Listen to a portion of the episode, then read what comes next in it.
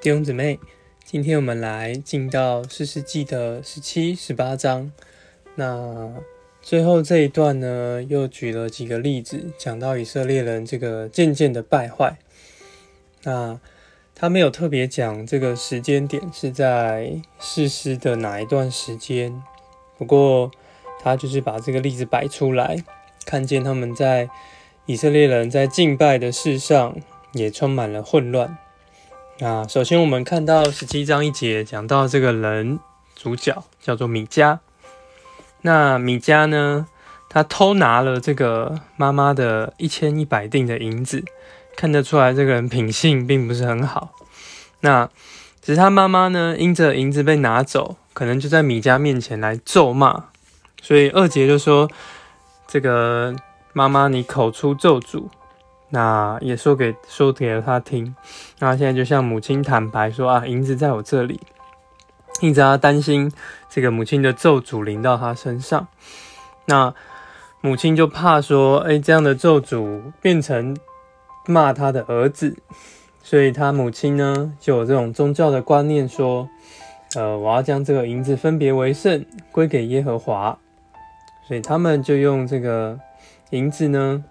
做成了一个雕像，那这个雕像呢，就放在这个米家的房子里面，所以米家就有了这个神堂，就自己 按着自己看为正的事情呢，然后就自己在家里立了一个神堂。那这时候呢，这个七节看到犹大那边有一个立位人，他经过这个米家的家，那米家就说：“哇，这个。”看到立位人眼睛都亮了，因为求他来做这个家里的祭司，然后每年就给你十锭银子、衣服，还有维生的食物，那可以说是非常高的报酬。哎，这个立位人也也完全没有照着神的律法，然后也没有说觉得这样哪样不对，就觉得很好，然后就留在米家这个米家的家里面了。那米家。呃，也按他的观念来说，十三节他觉得，哎，耶和华必以好处待我，因为我我有这个神像来拜他，然后又有一个立位人来做我的祭司来服侍神，他就以为这样是好的。那这时候呢，十八章这边重点呢在讲，这时候有但族的人，因着他们这个还没有得着这个地。所以呢，他们就要去攻打这个地方。那他们就经过了米迦的家，那也看到了这位祭司。哎，他们就先问这个祭，也问问这个祭司到底能不能上去攻打。那祭司也跟他们说：“哎，去吧，这个神已经将那地交在你们手里了。”那当他们打胜仗，这个，哎，就是这个。他们就经也经过了这个，当他们 在准备打仗的时候啊，这个这时候准经过打准备六，他们有六百个人弹人，然后准备上去打仗的时候，那又经过了米迦的住宅，那这时候呢，他们 又想的很特别，就是在这个十七节。看到他们就去把米迦家里的雕像啊、以佛德，还有这个银子所造的像，全都拿走了。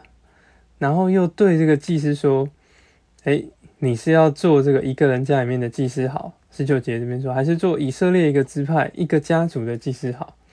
所以这个祭司就把以家米米迦家里的这些东西、以佛德啊、神像啊，全部都带走了，然后就。加入了这个蛋字派，所以看见他这个完全就是按着这个利益来决定要在哪里做祭司，并不是照着神的旨意。那当米迦发现这些东西怎么都被拿走的时候，他二十四节就说：“这个你们怎么可以这样呢？我还有什么呢？那你们怎么还对我说你做什么呢？”那但人呢？二十五节居然威胁这个米迦说。你不要再说了，恐怕有人要来攻击你，让你全家都丧命。那米迦来看他们自己更强啊，只好就转身回家了。那最后呢，我们就看见这一批蛋人呢，就在这个他们攻陷的城里面，又在那里设立这个雕像。所以最后三十一节，神的殿在示拿多少日子？但人为自己设立米迦制作雕像，有多少日子？看见他们有不同的敬拜中心，在他们自己所攻打的地方，他们又建立了自己的神像。这个就势力就显示出了当时四世纪混乱敬拜神的这个光景。主啊，主耶稣，我们从这势力也有学习，不要在这样混乱的情形中来敬拜。主啊，圣别我们，让我们知道哪里是你的住处。哪里是你心意的所在？阿门。